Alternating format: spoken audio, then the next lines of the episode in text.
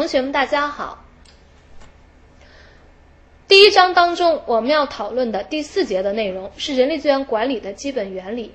这些基本原理是我们在人力资源管理工作当中应该牢记的一些原则。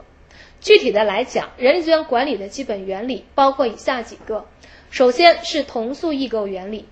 同素异构原理本来是化学当中的一个原理，那么运用到管理当中，主要是指呢，物相同成分、相同成分的物体，由于物质的这种空间位置不同，会发生完会取得完全不同的结果。那么运用到具体的来讲，也就是说，同样数量的人，如果我们用不同的组织网络把它们连接起来，就会形成不同的协作关系，而这种不同的协作关系所产生的效益也不也是不一样的，也会取得不同的效果。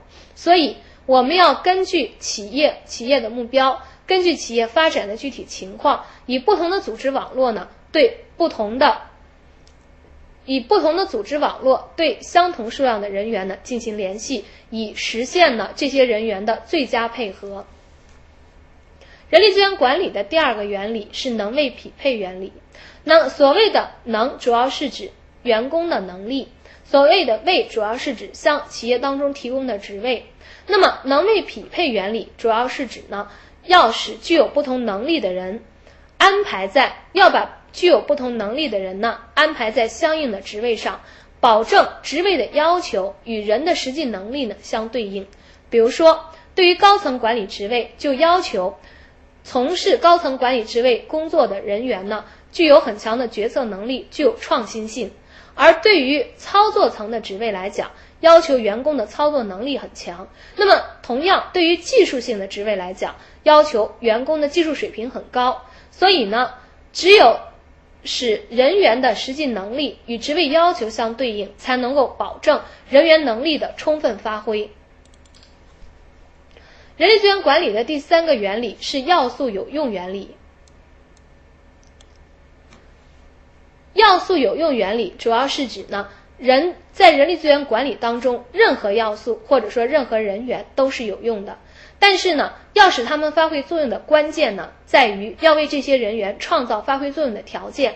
这个原理强调了企业为员工创造发展条件、发展环境的重要性。那么也就是说。无论员工的能力有多高，员工的素质有多高，如果企业不能保证员工有一个良好的环境和氛围的话，那么可能员工的能力也得不到发挥。因此，在人力资源管理工作当中，我们要注意为员工创造良好的条件。人力资源管理的第四个原理是互补增值原理。这个原理揭示了人作为个体不可能十全十美，而是有长有短。但是作为群体，我们可以通过各个个体之间的相互结合，取长补短，来组合成一个最佳的结构。比如说，不同年龄阶段的人有不同的特点，那么把他们组合起来，就可以弥补各自年龄段的缺陷。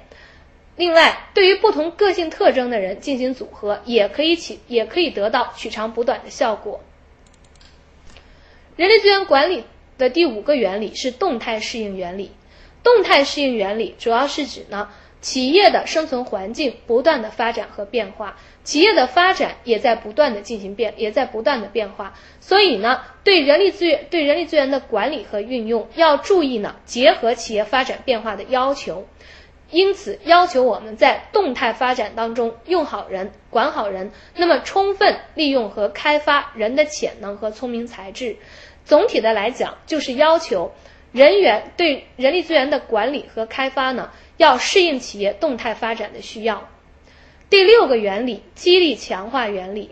激励强化原理呢，要求我们在人力资源管理过程当中，利用相应的激励理论和激励方法，对员工的各种需要呢，予以不同程度的满足。这样呢，可以激发员工的工作积极性，激发员工的工作热情。但是，对于我们也应该利用强化理论的。原理呢，对于员工一些不太适当的需求呢，给予一定的限制，规范员工的行为。人力资源管理的第七个原理是公平竞争原理。公平竞争呢，是指对竞争各方要从同样的起点以同样的规则，公正的进行考核、录用和奖惩。那么，一个公平的竞争环境对于员工积极性的发挥呢，有着重要的作用。所以在企业人力资源管理当中，人力资源管理各个方面的工作都要秉着都要本着公平和公正的原则呢来进行。那么到此呢，第一章人力资源管理导论的内容呢，我们就介绍那么多。从第二章开始呢，我们要具体的来对人力资源管理的各项内容呢进行深入的探讨和学习。